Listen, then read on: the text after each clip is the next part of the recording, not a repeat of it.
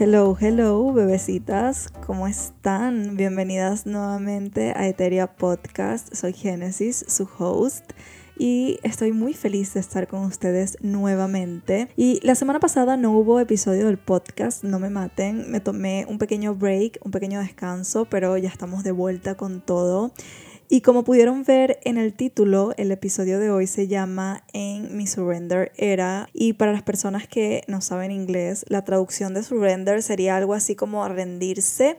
Pero en verdad siento que esta traducción no le hace justicia al mensaje que quiero dar aquí, pero ya lo van a entender. Y yo llevo un tiempito en, en mi surrender era, unos añitos, y para mí, surrender no significa rendirse de tirar la toalla, sino se trata más bien de soltar el control.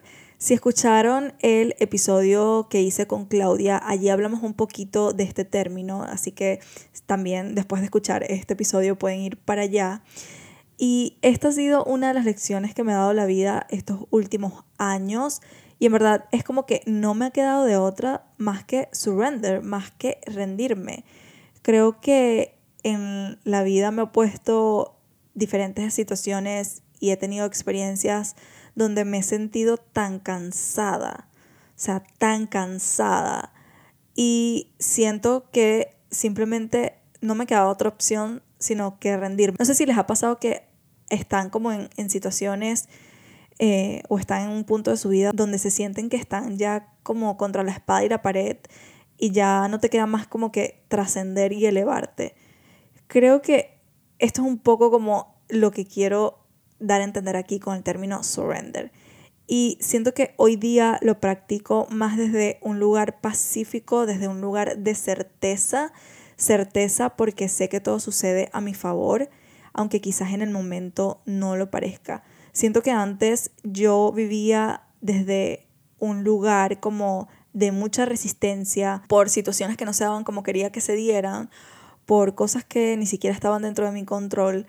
Y en verdad tenía como esta narrativa de que por ejemplo si no me aceptaban en un trabajo empezaba como que empezaba como que a buscar cada detalle de lo que hice o no hice empezaba a darme el látigo empezaba con este bucle mental de que me tenía que haber preparado más de que tenía que haber estudiado más etcétera. Y en verdad comenzaba como que con estos pensamientos autodestructivos de que no era suficiente, de que no tenía los conocimientos, de que no era lo suficientemente talentosa o lo suficientemente bonita, etcétera, etcétera.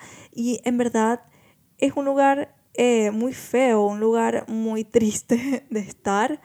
Y siento que la vida me llevó a este punto de ya simplemente aceptar la situación como es. O sea, Siento que a veces cuando estamos tan metida en, en nuestra película, cuando vemos las cosas como tan de cerca, no podemos apreciar como esta the big picture y como que entender que todo está conectado y que todo es un plan maravilloso del universo y que estás donde tienes que estar y que no estás tarde y que vas a tu ritmo. Y siento que a veces es como que, sobre todo en mis 20s, en mis 20s, yo vivía como, como con esta sensación de que estaba llegando tarde. No sé a dónde, pero vivía como con este feeling de que estoy tarde, estoy tarde, estoy tarde, eh, no estoy logrando las cosas que quiero lograr, no se me están dando X cosas. Entonces siento que vivía mucho como con esta resistencia y con esta sensación de estar tarde y ya, o sea, ya siento que en este punto de mi vida estoy en, en mi surrender era, estoy aceptando. Quiero hacer un paréntesis aquí porque no quiero como que confundirnos con lo mediocre de tipo, ah, acepto esto, me rindo y ya no voy a hacer nada al respecto. No, no, no.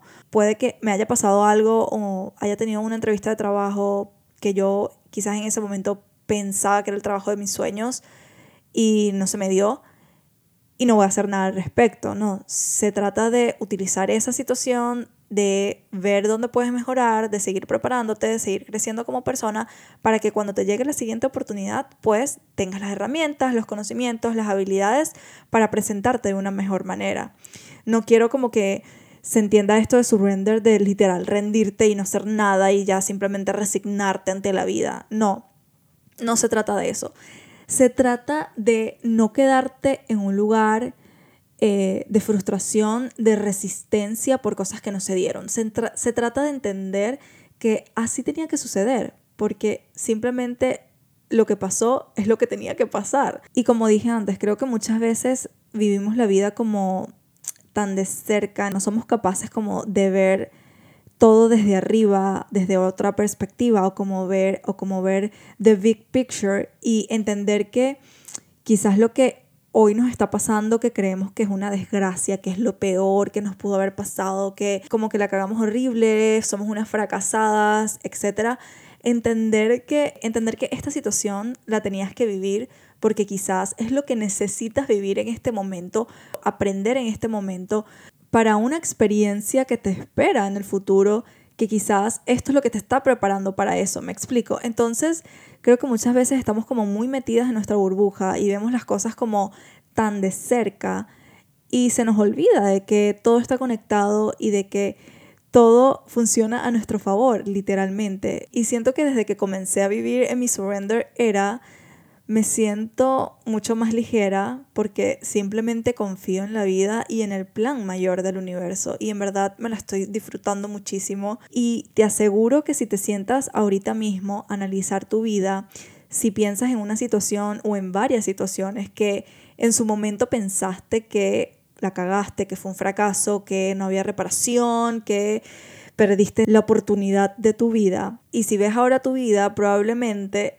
te haya pasado de que gracias a esa situación que pensaste que la cagaste, que fracasaste, y de hecho te ayudó a manejar mejor o a presentarte de una mejor manera en una situación muchos años después en tu vida, quizás hasta a una oportunidad más alineada contigo y lo que de verdad deberías estar haciendo. Entonces, este es mi mindset ahora y se los quería compartir porque me ha ayudado muchísimo y no me quedo tanto tiempo ahora como en este lugar de resistencia y de molestia y de frustración quizás porque una situación no se dio como quería que se diera. Cuando por ejemplo me gustaba mucho alguien y no se dio esa relación, ya no es como que es que es algo conmigo, es que soy yo, es que no soy lo suficientemente bonita o inteligente o quizás no podía ver mi valor. Hoy en día es como que no, acepto que esta situación no se dio porque simplemente no tenía que pasar, porque no era la relación para mí, porque el universo me está protegiendo quizás de una relación horrible. Y de hecho tengo pruebas de que sí,